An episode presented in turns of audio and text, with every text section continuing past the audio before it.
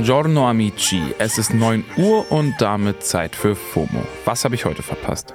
Heute ist Samstag, der 26. März 2022. Mein Name ist Don Pablo Mulemba und ich frage mich in dieser Folge, sind die Oscars noch a thing? Und welche Rolle spielt Kino noch, wenn gefühlt eh alle nur noch Serien und Filme auf Netflix, Disney Plus, Sky, Movie, Prime Video und Co. schauen? Für uns als KonsumentInnen, aber auch für die Filmbranche. Dazu habe ich auch wieder mit ein paar ExpertInnen gesprochen. Alle schätzen den Raum Kino äh, auf jeden Fall, um Filme zu zeigen und zu feiern.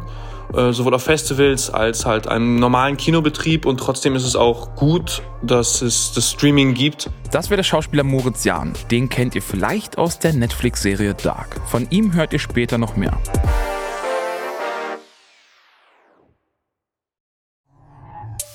Morgen werden die Oscars bzw. Academy Awards of Merit verliehen und diese Woche ist schon wieder die ein oder andere Oscar-News durch mein Feed gerollt.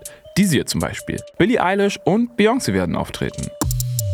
Billy wird dort gemeinsam mit ihrem Bruder Phineas den Titelsong des jüngsten James Bond Movies performen und Beyoncé tritt mit dem Song Be Alive auf. Das ist der Titelsong für den Film King Richard. In dem geht es um die beiden Tennis-Ikonen Serena und Venus Williams und ihren Vater. Beide Songs sind in diesem Jahr nämlich auch für einen Oscar nominiert. Also, wenn man sich allein diese beiden Live-Performances anschaut, können wir ein richtig entertaining Event erwarten. Könnte den Oscars vielleicht ja mal sogar ganz gut tun, wenn man sich mal die Einschaltquoten anschaut. Die sind nämlich ordentlich zurückgegangen. Früher haben sich ja gefühlt fast alle dieses Event angeschaut, selbst mit Zeitverschiebung hier in Deutschland. Mal als Beispiel. Im Jahr 2014 haben insgesamt 43 Millionen Menschen die Verleihung allein im US-TV verfolgt. Im letzten Jahr waren es nur noch circa 10 Millionen. Abgesehen von den Acts von Billy und Beyoncé waren die Oscars diese Woche vor allem wegen einer Story meiner Timeline. Der Film West Side Story ist dieses Jahr für sieben Oscars nominiert. Die Schauspielerin Rachel Segler selbst zwar nicht, aber sie hat als Hauptdarstellerin nicht mehr eine Einladung für die Oscars erhalten, wie sie es auf Instagram ihren Fans mitgeteilt hat. Und das hat für ordentlich Aufregung gesorgt. Hintergrund ist der. Jedes nominierte Filmstudio bekommt eine bestimmte Anzahl an Tickets und darf die frei verteilen. PräsenterInnen und Nominierte bekommen nochmal extra welche. Das Studio von West Side Story, das 20th Century Studio, was zu Disney gehört, hat es anscheinend nicht für nötig gehalten, dem Star ihres Oscar-nominierten Films ein Ticket zukommen zu lassen. Nach einer Menge Aufregung auf den Socials hat Rachel nun jetzt doch ihr Ticket bekommen, weil sie von der Academy als Präsenterin eingeladen wurde. Happy End. Aber ganz abseits vom Event, den Outfits auf dem roten Teppich und Pro7-Reporter Steven Gätchen als unser Mann in Hollywood, wie wichtig sind die Oscars noch für die Filmbranche? Um das herauszufinden, haben wir eine Person gefragt, die das ganz gut einschätzen kann. Hallo, ich bin Antje Wessens, ich bin Filmjournalistin und Moderatorin und man kennt mich zum Beispiel aus dem Filmgedacht-Podcast und vom YouTube-Format Was mit Film. Hallo Antje, sag mal, die Einschaltquoten für die Oscars sind ja krass gesunken. Aber wie hat sich der Stellenwert der Oscarverleihung innerhalb der Branche in den letzten Jahren entwickelt? Ich habe das Gefühl, dass die Oscars noch nie, zumindest auf Deutschland bezogen, noch nie irgendwie den allergrößten Effekt hatten. Also klar, ähm, ich würde behaupten, ein Film wie The Revenant, ähm, der hat nicht nur von Leonardo DiCaprio profitiert, sondern sicherlich auch davon, dass er viele Oscar-Nominierungen hatte.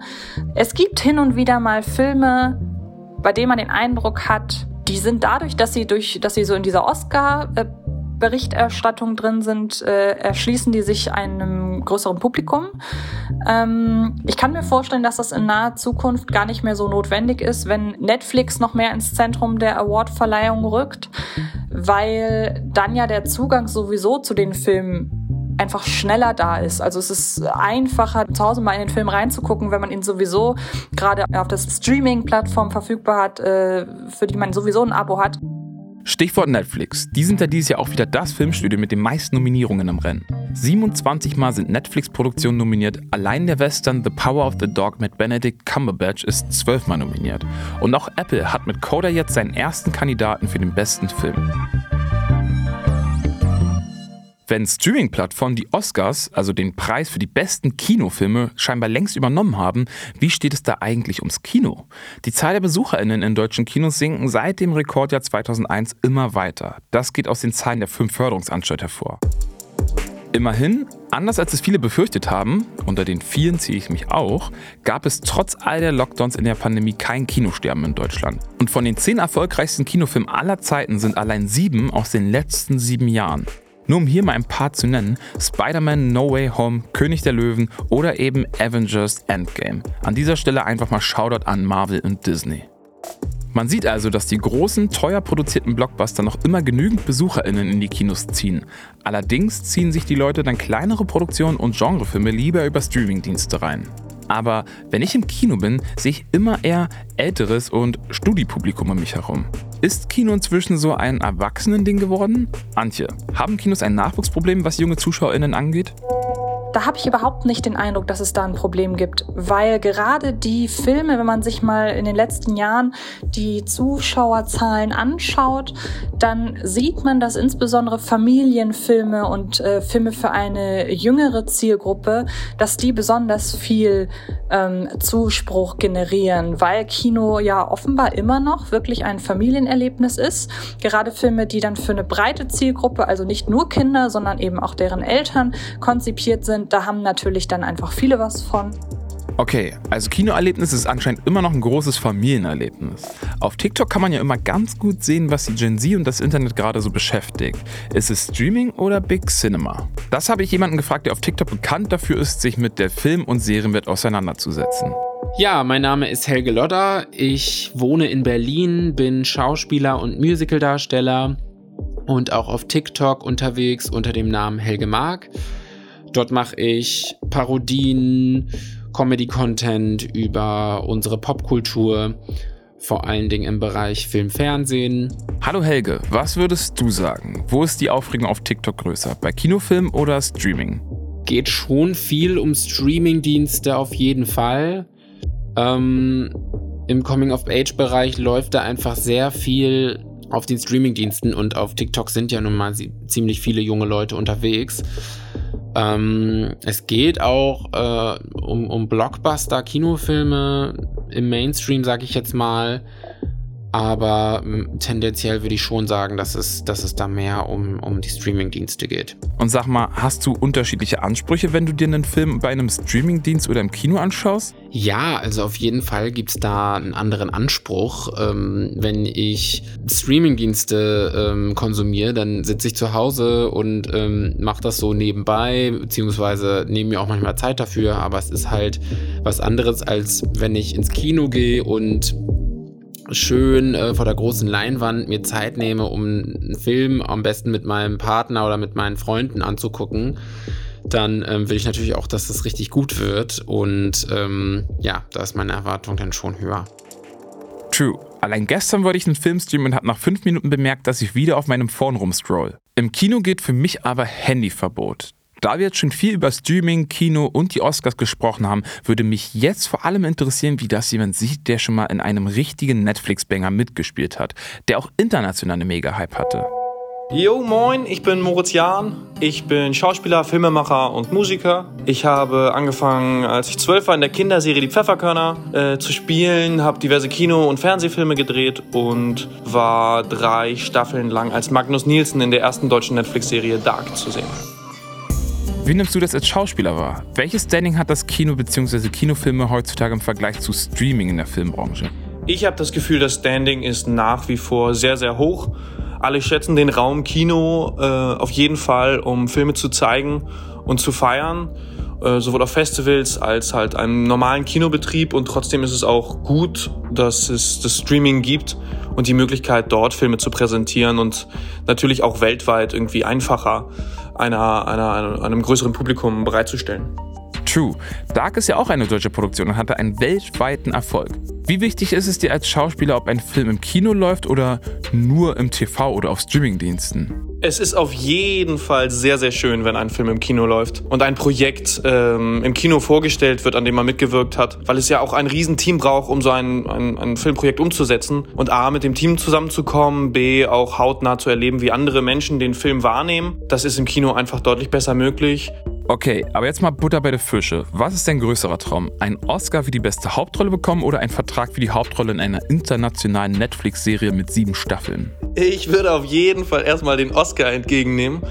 Ähm, und mich freuen wie Roberto Benini 99 für Life is Beautiful, eins meiner all-time Oscar-Highlights übrigens. Und genau, danach könnte ich mir ja aussuchen, mit wem ich zusammenarbeite und würde dann für die sieben Jahre Netflix-Serie unterschreiben. Das nenne ich mal eine ehrliche Antwort und auch mega nachvollziehbar. Erstmal einen Namen machen mit einem Oscar als bester Hauptdarsteller und dann der Netflix-Rentenvertrag. Würde ich auch so machen. Zum Abschluss würde ich gerne noch mal einen kleinen Ausblick darauf wagen, ob Streaming letztendlich ein Gewinn für alle ist. Und ich glaube, das kann mir Timothy Ingenhus ganz gut beantworten. Er ist mein ehemaliger Professor für Konzeption und Dramaturgie mit Medien. Timothy, wie siehst du das? Ist Streaming ein Zugewinn für die Filmbranche? letztendlich ist es eine Veränderung für, ähm, für Filmemacherinnen auch geworden. Warum denn?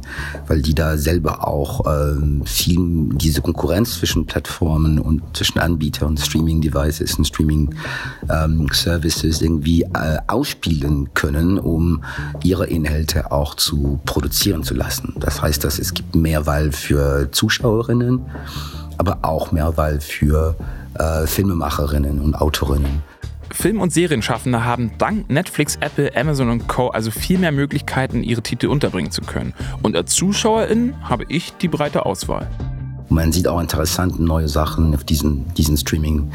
Ähm, äh, Services, die man sonst nie ins Kino gesehen haben hätten, weil keiner hätte ein Risiko genommen, sie zu produzieren fürs Kino. Aber man nimmt ein Risiko, die zu ähm, dann da irgendwie dann die die zu versuchen, weil man publiziert auf diesen diese Streaming Services und das ist der große Unterschied. Also ein Gewinn für Zuschauerinnen, aber auch ein Gewinn für für für äh, Autorinnen. True. Denken wir beispielsweise nur an Apples Drama Macbeth. Für solch eine Produktion hätten klassische und etablierte Studios wahrscheinlich nicht so einfach die Gelder locker gemacht. Und der ist jetzt in drei Kategorien nominiert, unter anderem für den besten Hauptdarsteller Denzel Washington. Die Streaming-Anbieter sind halt nicht so sehr darauf angewiesen, dass die ZuschauerInnen in die Kinosäle einrennen, sondern eher darauf, dass die Menschen ein Abo bei ihnen abschließen. Und das tun sie halt am besten mit einem breiten Angebot. Mehr Spielraum für alle also. Halten wir fest, irgendwie bedingen sich Kino und Streaming gegenseitig. Und auch wenn nicht mehr so viel Aufmerksamkeit auf dem Event der Oscars liegt, beziehungsweise einfach nicht mehr so viele Leute anschauen, ist es in der Branche scheinbar noch eine ziemlich große Sache, weil es die Kunst der Filmschaffenden würdigt und eine Eintrittskarte sein kann. First of all, I just want to thank all of my friends, my family, my colleagues. Psych! Ich bedanke mich bei Antje, Helge, Moritz und Timothy und danke euch fürs Zuhören. Wenn ihr euch noch mehr für die Oscars und ihre Geschichte interessiert, checkt mal den neuen Spotify Original Podcast in Kooperation mit der Süddeutschen Zeitung aus. Geschichte Daily heißt der und da ging es diese Woche auch um die Academy Awards. Das war's für heute mit FOMO und ihr hört uns am Montag wieder hier auf Spotify. Damit meine lieben Kollegin Denner. Feedback am besten direkt an FOMO ist eine Produktion von Spotify Studios in Zusammenarbeit mit ACB Stories. Arrivederci amici, das war's mit KW12.